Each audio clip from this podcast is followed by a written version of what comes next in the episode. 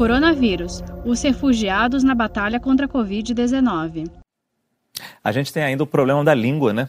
É, essas pessoas às vezes não falam português e eu não sei se o senhor atende no seu programa ou já ouviu falar de histórias de gente que mora em comunidade, Sim. estrangeiros que moram em comunidade, e aí deve ser difícil ter o a, aproximar de uma pessoa assim, né? Sim, tem toda a questão cultural também, né, de, de, de se adaptar. Agora é uma história trágica, né, porque é a luta da vida pela vida, quer dizer, é, já sofreu várias vitórias de repente, é, inesperadamente é, justamente a Covid. Agora, é, dentro, dentro desse contexto das comunidades, as comunidades ajudam também, né? Então, eu acho que o Brasil é um país que acolhe os imigrantes na, na medida do possível, então a gente tem essa, essa qualidade né, de, de, de ser é, acolhedor. Mas, infelizmente, a gente está vivendo uma pandemia que não escolhe, né? Não, não, não está escolhendo, não está selecionando e está todo mundo no mesmo barco, né? Doutor Gustavo lembrou um ponto importante que a gente até tratou aqui no nosso programa, que é a questão da solidariedade.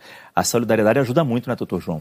Ajuda. Os refugiados, eles são uma população de risco para um montão de doenças. Uhum. Né? Na verdade, o Covid é só mais uma, mas eles têm risco de várias doenças transmitidas, inclusive por baixas condições de higiene, além de doenças respiratórias, como tuberculose, como outras coisas em campos de refugiados. Tem várias doenças, tem doenças infecciosas descritas em, com surtos em campos, né?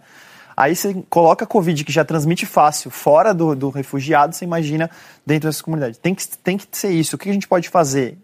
Promover situações sociais melhores para essas pessoas. É a única forma de prevenir. É, reduzir não só o Covid, mas também todas as outras moléstias, outros problemas infecciosos ou não que essas populações estão lidando. No, que no historicamente nos atingem e, e, a partir dessa pandemia, talvez a gente mude um pouco o foco de, de enxergá-las. Que elas não sejam coisa, ah, é natural, é na favela. Ah, é. É, que a gente mude isso com o passar do tempo, a partir dessa pandemia. Saiba mais em g1.com.br barra coronavírus.